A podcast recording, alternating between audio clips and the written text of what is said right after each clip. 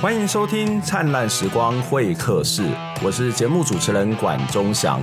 我们的节目是由公民行动营记录资料库独立制作，透过人物的专访、议题的整理、新闻的回顾，带大家了解到这一新事件背后值得我们要去关注的议题，让我们不是只看热闹，还能看见门道。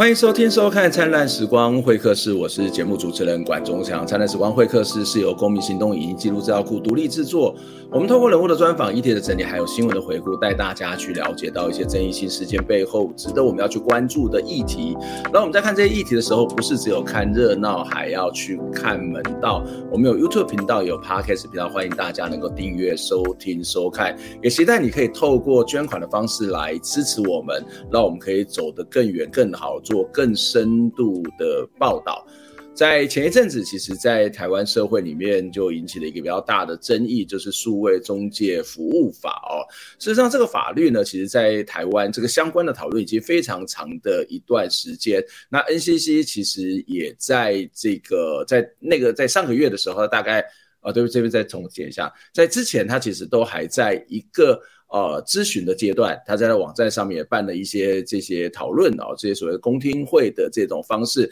不过这些的讨论或公听会就引起了非常大的争议哦。有业者就表示说，这样子的搞法根本就是要让业者没有办法生存。那从一个言论自由或新闻自由的角度来看，这样的一种规范方式也的确存在了这些限制言论自由、伤害言论自由的疑虑。当然，它也涉及到有关于隐私的问题哦。可是说实在的，这样的一个法律对台湾恐怕也是必须要去制定的，因为在欧洲、欧盟或者在其他国家当中，也都慢慢陆陆续续的在。做网络的这种管制，可是管制网络怎么样不去侵犯隐私，不去伤害言论自由，也是一个非常困难的事情。所以今天在节目当中，我们就要来邀请到的是台湾人权促进会的专员周冠儒，他也参加了这个呃公听会，也对这个法案有一些研究跟了解。要请他们跟我分享他对于这部法案这个草案的看法到底是什么？啊，那个主持人你好。呃，我想先请教一下这个最基本的一个概念，最基本的一个问题哦，就是呃，什么是数位中介服务法？那数位中介服务法，当然我们引起了很多的争议哦。那不过我想要先厘清的是，什么是数位中介服务法之外，它管制的这个标的，它的对象到底是谁？那这个法律对台湾来说有什么样的重要性呢？哎，数位中介服务法是前阵子 NCC 它提出来。让公众咨询的一个草案，嗯，那呃，他在就是在这个数位中介服务法这个草案中，就是他引用了引用了一些欧盟欧盟的法律，那尤其是大家最近比较常讨论的 DSA 欧盟的可能会听到这个名称的法律，那它其实里面要处理的呃很多是跟网络内容管制有关的。有关的问题，那应该是说我们在网络上现在很像是我们延伸出来的、延伸出来的一个空间。那这个空间里面，嗯、呃，到底政府可以介入这些内容到什么程度？然后以及业者有哪些的责任？它其实是在处理里面的这些问题。那它可能就会包含说，政府介入的时候会需要什么样子的程序啊？然后以及业者。要配合什么样的程度，什么样的状况下业，什么样的状况下就是业者，呃，业者他需，以及他除了违法内容之外，他业业者他是不是有需要负担一些其他的、其他的透明度跟问责机制？那讲到这个透明度跟问责机制，其实也不只是业者。那我们听到比较多是业者，他可能要公开透明报告。那其实政府那边也有要求，要在共同资料库的部分做登载，就是有限制哪些，嗯，哪些呃哪哪些那个内容。那另外，它其实还有一些其他的措施，比方说，到底到底业者在做，嗯。内容自律的时候包含包含了哪些面向？那他从检举在草案上的文字可能是通知，嗯、然后我确定业者确定要限制一个内容的时候，是不是要告知使用者？然后呃，跟那个专责机关等等，还有非常多非常多这样子的，嗯，呃，很很细致的内容。那关于业者，它也有一些区分，就是不再是我们过去过去认为说，哎，只有线上平台是有关，它还纳入了很多，它还纳入了像是像是我们我们的提供我们网络的。连线业者啊，电信啊，这些也会被算进去，嗯、然后跟呃其他的一些中介业者，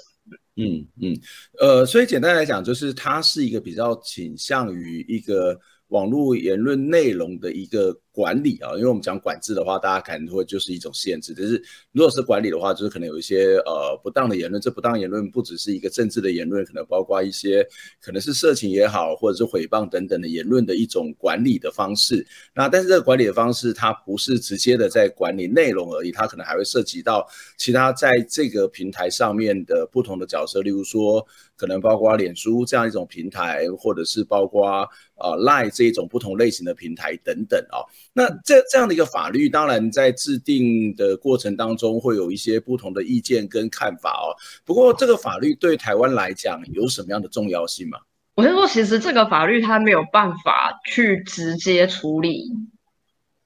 直接处理特定的内容，因为它其实、呃。到底什么样子的内容是违法内容？这个法律里面并没有列举，变成说都是要回归到不同的他原来的法律嘛，相关的法律，其他机关的不同的法律。那一方面，我们其实他其实这个法律，它就是要去解决我们现在现在现在还没有数位中介服务法的时候。在面对不管是政府介入，或者是业者自己在做自律的时候的一些问题，它其实是要回应这些问题。那这些问题有包含什么？就是其实在这部法律没有通过的现在，其实台湾的不同的政府机关，因为台湾呃台宣会过去在做那个台湾网络透明报告的调查，其实就看到有很多机关，那这些机关它有各自不同的法律依据嘛，它其实就会。去以这些法律去要求业者去限制特定的内容，那有些要求有被一些业者接受，那有一些就没有。那它的东西真的很广泛，就是呃，他可能会从一些商品啊、食品药物的管理，然后会到，然后还会到，嗯，我们看过的还有像是呃诈骗的类型，然后或者是或者是那个。那个叫什么？呃，跨国婚姻的广告的管制，然后到，嗯，到甚至是那个白牌，呃，不是白牌，就是可能没有合法的民宿，那介绍合法民宿的文章，嗯、这类型的请求，就是它其实非常的广泛，但是这一些请求，它其实没有一个完整的透明机制，这是政府方啦，嗯、就是政府并没有去。呃，去做一个公开统计，说，哎，我过去到底是以什么样子的法律，然后去做这些限制，然后业者没有同意。其实我们没有这种透明度，那这都是靠着民间团体，然后我们去申请政府这边公开把它拼凑出来。那另一部分在业者方面，就是，呃，其实不是每一个业者都有去揭露这些请求，也不一定有去揭露说他依照自己的。不管是版规还是社群守则，或者是使用者条款，另外去自行自行管理、自行限制的这些网络内容，那在这部法里面，它其实就会想要把整个程序明确化，就是比方说在什么样子的时候是是就是要提这些程序，然后跟我当政府或者是业者做这些内容限制的时候，应该要有什么。透明跟问责的机制，嗯、等于说就是公开公开讲说，哎，因为什么原因，然后我限制了哪些内容等等，然后这些机制其实都是可以让后续一般民众在使用网络的时候可以了解整个网络内容管理的状况，然后去看它中间有没有出了什么问题。嗯。呃，也就是说，在过去可能这些业者会有他自己的自律啊，例如说他有自己的规范，例如说我们常说被主了嘛，就是主播客或者脸书他自己就去做了他认为的某种的规范嘛，哦，那另外一种可能是政府会去要求业者去做某些的规范，可是这业者是不是做呢？或者政府有没有权利要求业者去做这个规范？可能也会有一些争议。那也因此会有这样一个法律，就是要把这个所谓的呃业者某种的。自律好了，或者是某种的规范给明确化，或者是它的程序给明确化，那或者是说让这个程序除了明确化之外，它还是一种所谓的公开透明的一种方式。而这些的这种做法或者这种期待，它可能必须要有一个法律作为一种依据，所以它才会有数位中介服务法这样子的意思吗？我就是呃。我这边，我这边就是从内容里面我想到的，想到的原原意是这样。当然，我觉得因为它的条文真的涉及非常广，然后有一些在个别加入的部分看起来是有想要处理其他的问题，所以它其实想要处理的问题蛮蛮多蛮庞杂的。那看到的还有其他特，因为呃，比方说就是这个法律，其实当初很多人在看的时候会不太清楚。不太清楚他到底是想要处理哪种类型的言论，我觉得蛮大的原因是因为他就是只有写一个违法。嗯嗯、那其实他当然这部法律没有办法直接去处理到底违法内容是什么，但是他其实也没有做比较完整的盘点跟列举。嗯嗯，嗯，然后但是里面他有特别点出的特定类型，就比方说像是谣言跟不实讯息。嗯，他在十八条里面其中一个部分特别点出来，那这个也是。嗯也是，就是呃，前阵子在讨论，就是呃，大家诟病比较严重的一个部分，就是说行政机关可以在认为某呃某则讯息是谣言或者是不实讯息的时候，然后在呃向法院去提出申请，但是法院还没有做出裁决之前，就可以先行要求加注警示。这这件事情，它是里面有针对特定。特定的类型做一个举例，这样，嗯，然后呃，应该是说针对特定的类型，然后给予一大的权限啦。然后另外也有一些其实、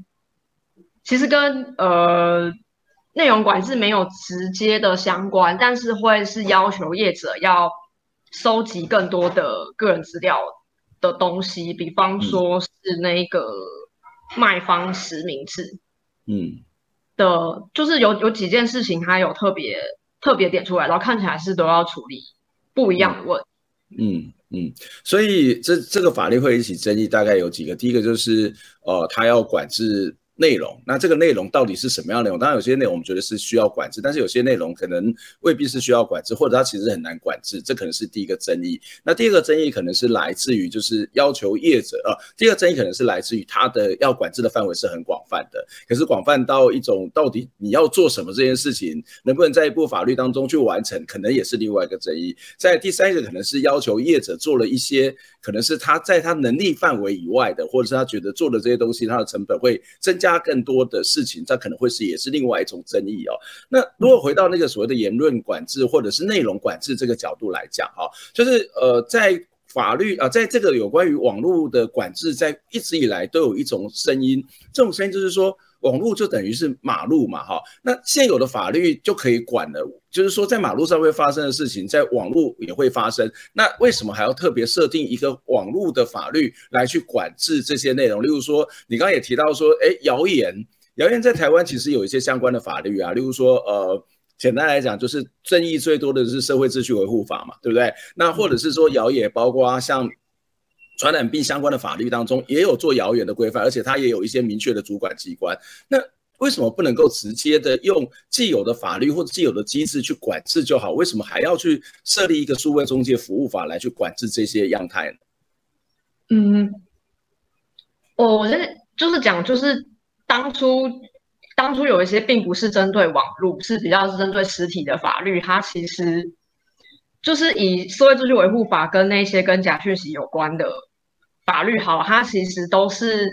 它其实并不是要限制网络上的内容，它其实是要惩罚，就是发这一个讯息的人。那在这次数位中介服务法里面塞的那一个加注警示，看起来他是想要在确定这则内容之前，去做一个、嗯、呃补充资讯的动作。但是这个、嗯、这个补充资讯的动作，为什么民间跟包含我们觉得有这么大的问题？除了一个部分是行政权可以直接决定之外，那就是不用法官同意，他就是直接很快速的发动了之外，那另外一个部分是说，到底由行政机关要求业者加入一个警示或者是补充讯息，到底对媒体试读还有对嗯抵抗假讯息到底有没有用处？我觉得这是一个蛮大的问题，因为。其实我们过去可以看到，就是有特定的平台，他们本身有跟第三方事实查中心合作。那合作之后，会是由第三方事实查中心，然后他们主动去发动这些调查。那标注有问题，就实际上有问题的假讯息之后，那有特定的平台，它会加注警示，或者是降降触及等等这一些操作，或者是由平台自行在一些跟疫情有关的。讯息上其实未必是假讯息，只要是提到跟疫苗、疫情有关，去加注一些警示。嗯、那其实，在过去的时候，呃，这一些动作也会被一些本来就不相信特定讯息，或是相信特定讯息的人，去质疑说企业，或者是质疑第三方事实查核机构是不是有这样子的嗯权利，或是公信力可以去做这件事情。嗯、那那其实。就这样子来说，如果我们只看第三方事实查核机构，他为什么那么强调他要是第三方？嗯，就是他才能够摆脱呃企业或是政府控制言论的这种疑虑嘛？对，那这些这些疑虑。嗯、那如果今天行政权再伸进来，那其实就是相信的人永远都会相信，不相信的人还是不相信。嗯，就是他应该是没有办法达到原本预期的这个效果，而且他也不是。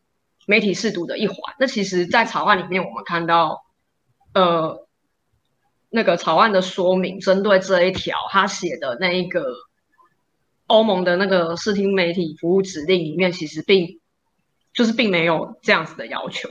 嗯嗯，呃，但是如果回到，如果如果这样子讲好了，就是假设我今天有一个是呃这个呃这个内容，它可能是猥亵或是侵犯隐私。那我其实就用刑法或是相关的民法，它就可以去做规范的嘛。所以我们也不是抓不到这些人，就是现在的这种网络技术或者是所谓的电信警察，他们其实都还是可以找到这些依据。那为什么一定要这个法律？这是我比较不懂的地方啊。就是我现有的法律就可以，假设现有的法律就可以做这些规范，你多了一个法律，你反而引发了一些争议，这样是真的是比较好吗？好，就是我们过去在那个业者的透明报告，然后跟大型业者的透明报告，跟呃台权为自己做调查里面是可以看到，其实行政机关大部分发出的限制网络内容的请求都是没有经过法院的。那嗯、呃，其实有一些有一些看起来是就是行政机关依据自己的自己机关管辖的法律的状况，就到底。什么样子的情况，它其实是行政处分，然后什么样子状况不是，然后套用到，如果套用到数位中介服务法，是就是是不是要走这个法院的程序？其实我觉得一般人还是有点难难看懂跟理解。但是过去我们看到的状况是像，像呃有的大型业者，当他收到的是政府机关发来的跟诽谤有关的呃理由，要求限制网络内容的时候。呃，其实这个没有经过法院确定的话，看到有业者他就会直接拒绝政府的这一个请求。那呃，有的机关他，比方说我们看到被接受的是这个入出国移民法机关，以入出国移民法，然后去呃请求说限制那个跨国婚姻的广告。那这部分有业者他就是会限制截取，就是会让呃台湾这边的。这边 IP 的人看不到，嗯哼，嗯，那所以其实到底回到过去原有的这些法律，它到底可不可以拿来直接去限制网络？它其实都需限制网络上的内容，其实都需要就是被重新的去盘点。那其实数位中介服务法，它只是把它的程序做确定，就是它需要到法。呃，需要到法院，然后以及是不是有比较紧急的处理方式，就是那个紧急限制令的部分，他把它做一个确认，但但实际上，因为其实呃，资讯限制令跟紧急资讯限制令这两条，它针对违法内容，它其实没有列举。那那到底这些违法内容是哪些？那尤其是因为紧急限制令，它的时间非常的短，处理时间非常的短。那它的重大公共利益到底是到底是什么？就是它其实需它还是不够明确。那为什么我们讲不够明确？是说呃，可能有发生一些一些网呃网络言论，它其实伤害的并不是公共利益，可是可能对特定个人来说是非常严重的。非常严重的个人，就是的个人私益的损害。那这部分到底要怎么怎么去衡量？还是说它其实在紧急限制令可以也是一样可以列举出是什么样子的样态，比方说是性私密影像等等这些样态，我们必须要做紧急的处理，因为如果没有做紧急处理，东西就传播出去了。那嗯，到前面的那一个紧急一般的紧急限制令，是不是也是它的违法？违法相关的内容要去列举，然后我觉得这些列举其实都还是要回过头去盘点我们现行观察到，或是知道，或是各机关在使用的这一些法律到底明确性如何，它到底或是有什么样子内容，它呃机机关在管制上出了什么问题，然后需要去应对。但是因为我没有看到完整的这些盘点，所以。我觉得现在大家在看草案的时候，看到违法就会把所有的东西都都联想进去。嗯，OK，所以简单来讲，就是说回到我们刚刚曾经讨论过，这个法律本身就需要去限制这些业者，特别是平台业者，他们在管理上面，或是政府要求他们做某些的管理上面是有一些依据。那当然，这些管理的目的可能是要维护。呃，某种的人权，或者是某种的这种资讯的这个正确性哦，那但是呢，有些本来就有法律的这些内容，那他可能会这个依据是有用的，这个管理要求是有用，因为他会回过头来去依据这个政府本来的法律嘛。可是如果这个政府本来就没有制定这些相关的法律，或是这个跟他新的样态出来，你去要求他做这件事情，可能也也不知道干嘛，因为它只是一个在程序上面的一个透明，或者是一个程序上面的一种。管制，这是第一个可能会出现的问题。那第二个可能会出现的一个呃问题呢，就是在于说呃。什么叫做紧急限制令？就是说什么叫紧急？那紧急的方式是什么？那这个紧急跟现有的法律之间的关系是什么？那会不会因为这个紧急而造成了某种言论自由，或是造成了某种这种资讯的正确性，或是国家管制的一些争议？恐怕也是要再进一步再去做讨论的哦。那待会我们休息一下呢，我想要再回过头来请冠儒，让我们用一个实际的例子来告诉我们说，哎，这个例子如果发生了，当然是跟可能现在法律是有的。哦，那这个例子以这个例子发生了，那以现有的法律的管制方式是什么？而如果透过这个数位中介服务法，它的管制的方式又会是什么呢？我们先休息一下。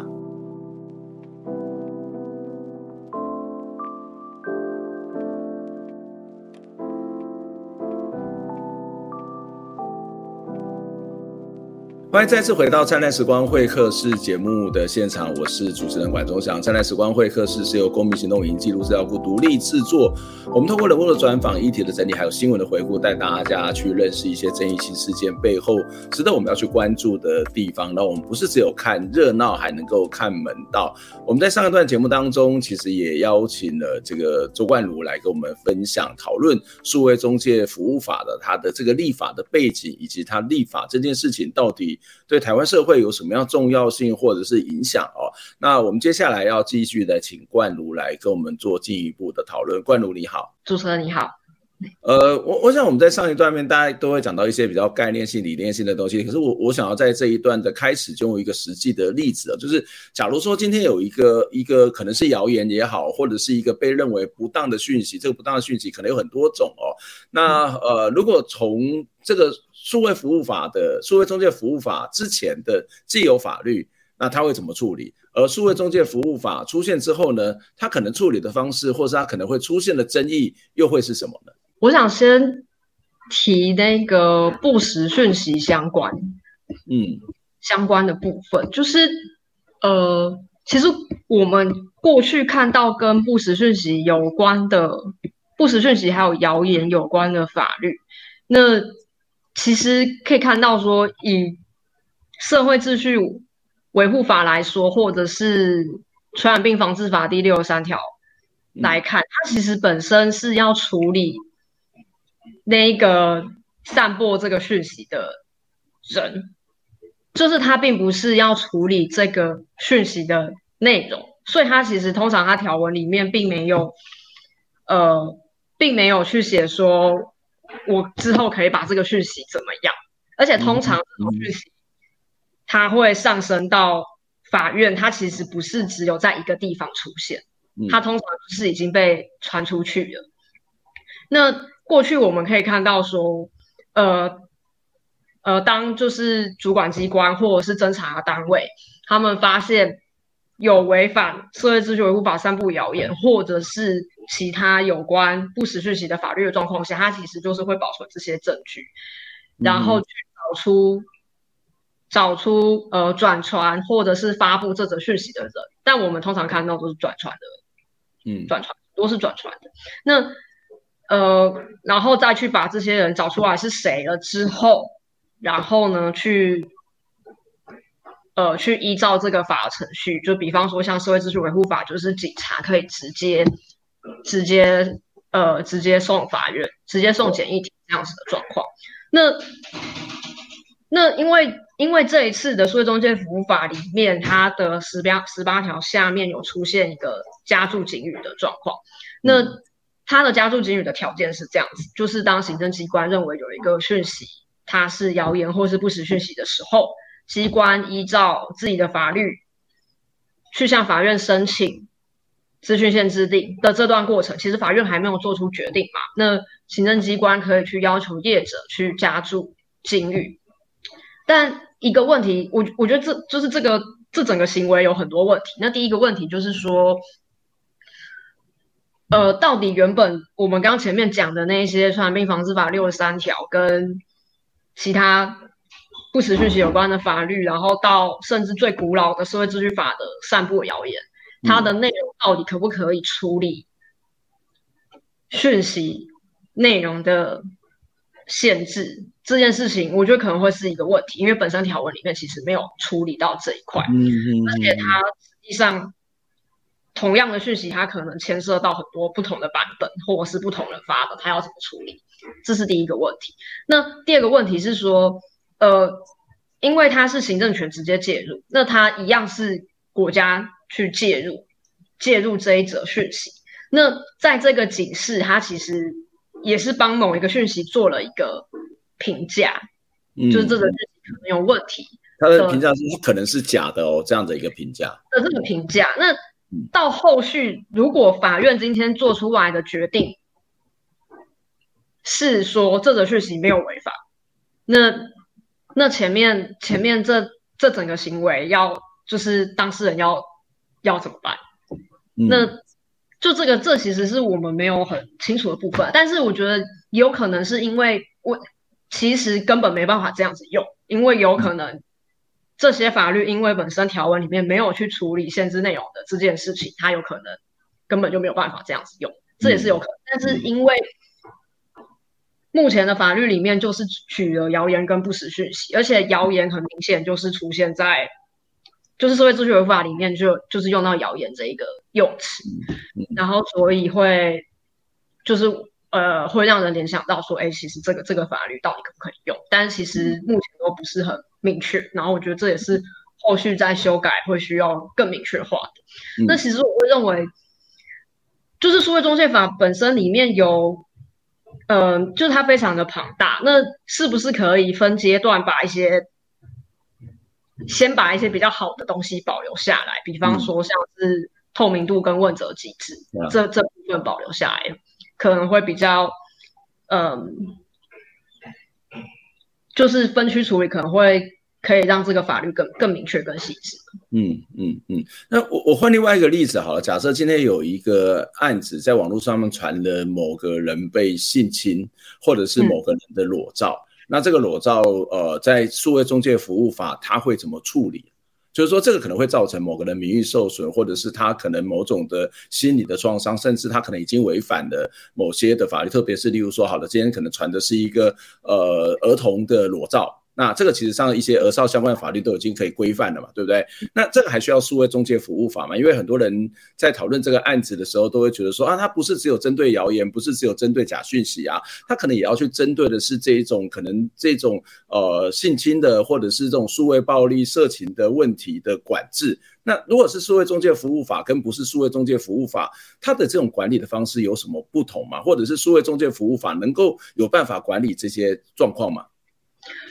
诶，我先说，因为数位中介服务法它其实没有很明确的、很明确的，就是应该是说它本身也没有办法是一个把所有的、所有的呃内容细项做规定的法律，它就是把一个程序跟你需要负的透明度跟责任是什么列在那边。那我们刚刚讲到的这些，其实现在有其他法律处理。那至于没有办法处理到。没有办法很快速处理到的，其实今年今年就是在立法院有，就是有有几项都是跟都是跟性性私密影像，然后或者是其他相关的这些跟性有关的的内容的修法，就是现在其实有其他修法来讨论，然后并不是数位中介服务法。它有很多，特别是针对这类型影像的修法。那其实这个法律要注意到的是，嗯、呃，所谓中介服务法它其实前面也有说，如果其他法律有规定，就会是以其他法律为准。OK，嗯，对，所以今天如果有其他法律定的，就是就是呃，它还是会回到那些法律的状况。那但是我先讲，因为那那几个法律现在也还没有。就是立法院这边还没有确定通过，就是也还有很多个版本、嗯、版本在讨论。嗯、那如果是以我们现在来看到的话，它还是都会是用那个业者自律的方式处理。那当然，业者自律就是、嗯、意思就是不是所有的业者都会自律，业者都会自律，或者是自律的标准是不一样的啦，对，或者自律标准不同的问题。嗯嗯，但它本身。有其他有另外四个法律同时在，嗯、不是不是我们今天讨论的这一个。OK，所以其实如果是有法律可以管，它其实也不用数位服务 数位中介服务法来管。那数位中介服务法要管的东西，其实如果原有法律没有一个明确的依据或者是一个裁罚，它事实上大概也是能够管管程序上面。但是造成这个程序，它可能就会造成这些呃争议，或者是言论自由的问题，或者是业者权益的受损，可以这样子说吗？我觉得，如果如果今天只就是只放在要处理的是就是严重的跟性剥削啊、性私密影像有关的法律，其实不是，就真的不是这个数位中介服务法，它可以它可以处理完整处理的范围，它其实还是放在就是这些大方向、大方向的法律嘛，对吧？嗯嗯哼。OK，好，那刚刚你有特别谈到说这个业者的部分，那我其实有点好奇啦。假设今天这个业者啊，就是假设好了，因为这个数位服务法、中介服务法实施了，然后他的确出现了一个这个有问题的或者是有争议的内容，那这个他的主管机关可能是农委会或者是卫福部等等啊，那他就说啊，这个是要跟法律申请这个呃禁制令，但是因为法院还没有来，所以。NCC 就可以依照这个法律去要求他加注警语，可这个当你加注警语的时候，可能就代表你是一个有问题的，那这个也会影响到大家对你这个讯息的认知跟判断，那表示说国家已经帮你认证，好，至少这个主管机关认证啊，不是法院认证嘛，啊，主管机关认证你是有问题的，好，那结果后来法院说啊，我我不要这个禁制令给你，然后说法院最后判断说这个是没有问题的，那那这时候怎么办？这个这个社会中介服务法有一些相关救济的措施嘛？就是呃，我一直在讲的这些事情，就是国家否认的讯息不一定就是假讯息嘛。就国家否认的假讯息，它不一定假讯息，因为事实上假讯息的样态非常的复杂，然后国家它会有它自己的立场，所以它可能为了某些的紧急的事情，它可能会觉得说这个是假的，可它是不是真的假的呢？其实也未必嘛，哈。所以这个到时候不是会引发争议吗？啊，你被认证说你是假的，那。造成你的这种可信度，你的本身的资讯的可信度是下降，你这个人的可信度，发文者的可信度也是受到下降，他可能是这种名誉上面的影响啊。那这个这个发文的人，或者是被要求加注警语的平台，他有什么样的救济的措施吗？我其实现在，我其实现在就是单从这边的条文，我我看我看不太出来，就是他后面在讲的救济不太是，就是比较比较不是这种呃人民向机关的救济，就是我看到的还比较会是说在业者自律的时候，当出现限制内容的争议的时候，嗯，有没有有哪些法院以外的处理方式？但是对于行政机关这类型的，目前目前我也就是我也，所以所以最后还是要去打打诉愿、打诉讼之类的东西，打行政诉愿、诉讼的东西吗？他如果是他如果算是一个行政处分的话，的确就是又是要往诉认这种、哦、这类型的程序。如果他还不形成一个处分嘛，对不对？这又是一个很尴尬的地方。嗯。但我就是不确定他到底是不是处分。嗯、然后其实我觉得，在这个草案里面，他其实也是有想要把所有的这些限制内容的要求，就是希望他至少是要有一个行政处分。嗯、因为其实过去就是有很多不确定的状况，那大部分状况都是政府机关就是发了一封公文，嗯、但是他到底定性为何不知道，然后去给业者，那业者。呃，本土业者这边我不是很确定，但是跨境业者通常就是会自行变成他是自行判断。嗯嗯，OK，哇，这又是另外一个问题，就是这个本土业者跟跨境业者，他可能处理的方式也也也会有一些不同。好，那刚刚其实我们大部分都在谈的是言论自由以及这个在行政程序上面的处理的方式哦。可是你一开始的时候有提到隐私啊，这也可能会对隐私的一种侵犯。呃，为什么你会觉得这个数位中介服务法它可能会造成隐私的侵犯？呃，我觉得主要是因为它有一个资料保存的嗯要求，嗯、那这个资料保存当然就是说它呃讲说那机关这边依法向业者提出的时候，业者要业者要有这个义务去保存，只保存特定的用户的资料，嗯，那那但是他没有设定一个期限，那其实嗯嗯嗯嗯呃。就是资料的保存越多，然后资料保存越长，它当然风险就会越风险就会越高嘛。那其实，因为过去就是我我前面讲的那个台权会的台湾网络透明报告，其实台权会同时就是当时在调查，同时一方面是政府要求限制网络内容的状况，那另一另另一个比较大的部分就是政府在向网络业者调取各资。用户各资的情况，那针对调取各资的这一块，其实跟限制网络内容一样，都没有足够的透明度。嗯，就是政府除了有特定法律要求，那特定法律只有《通讯保障及监察法》这个法律有要求而已。可是因为它只限说在电信业者，嗯，然后它是要求那个法务部跟司法院会做一个年报这样，但是。嗯台湾本身像是最大量的电信业者，他们的报告就电信业者自己都没有揭露他们到底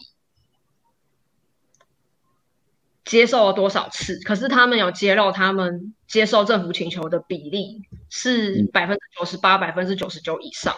可是我们看不到政府到底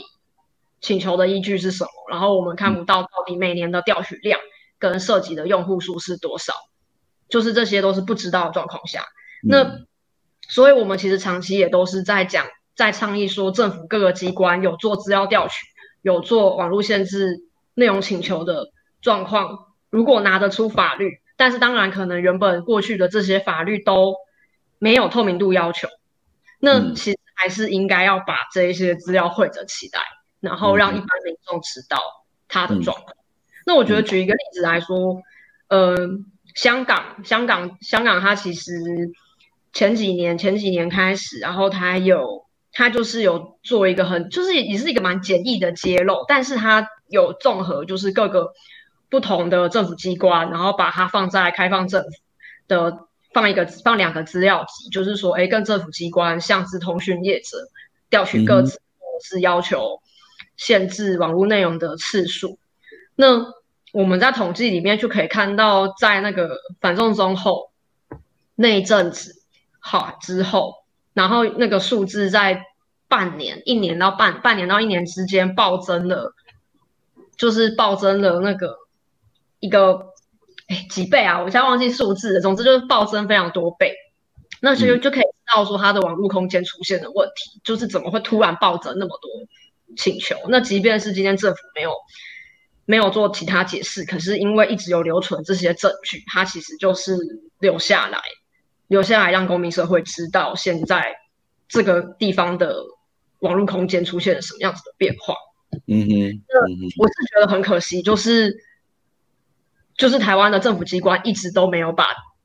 我们讲这个。各资调取统计，嗯，然后跟限制网络内容的东西公开，那、嗯、那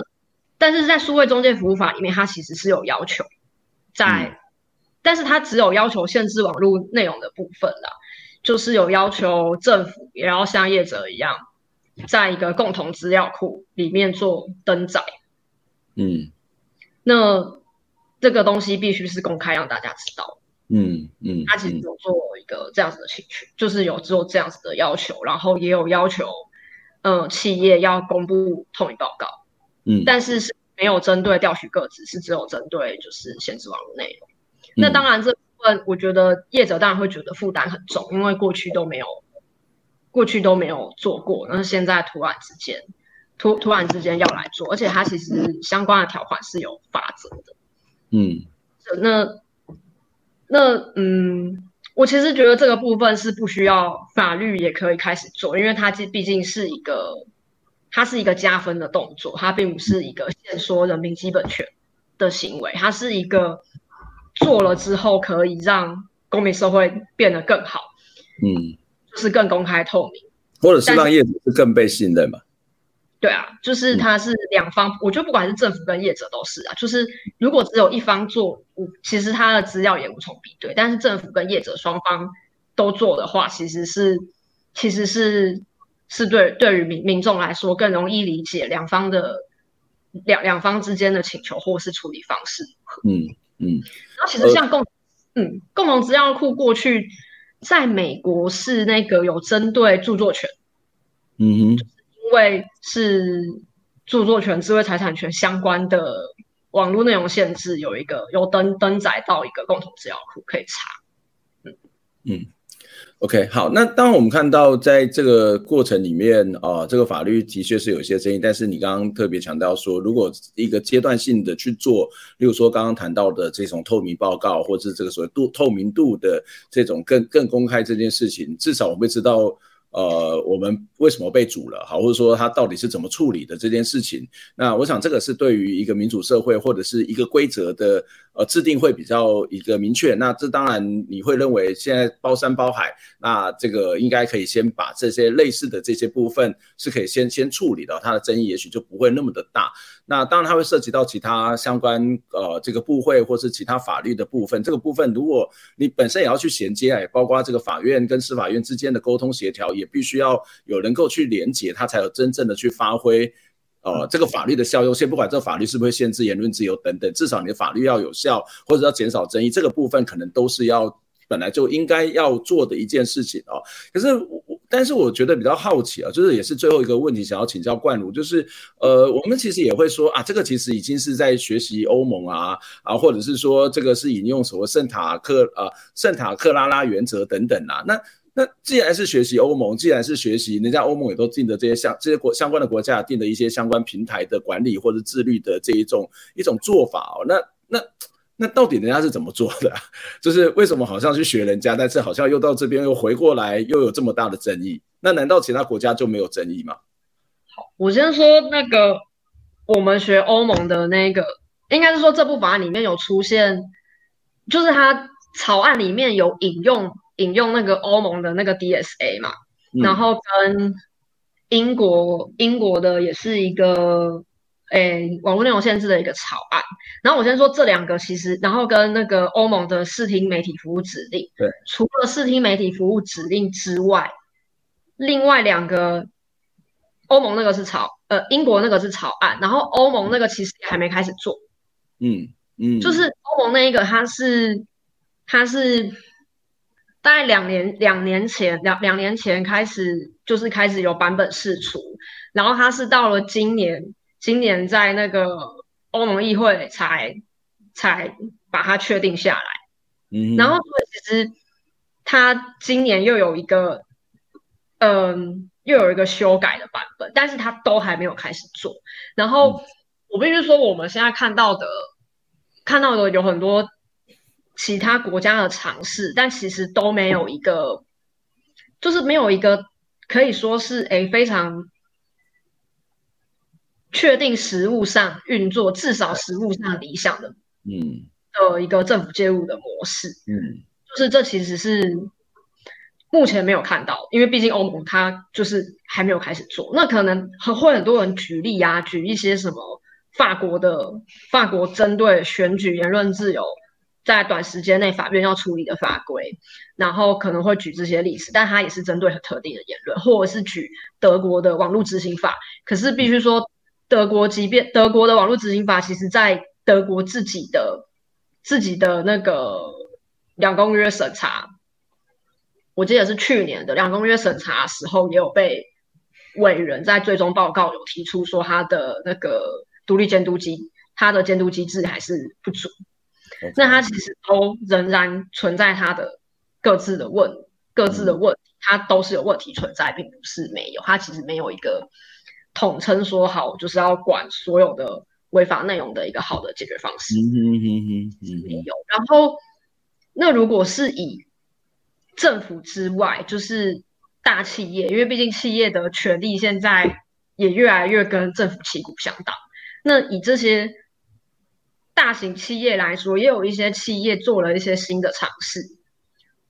我现在讲的新的尝试，就是，呃，比方说他们为了要符合呃圣塔克拉原则的要求，就是想要往那个方向靠近，嗯、然后或者是要，呃，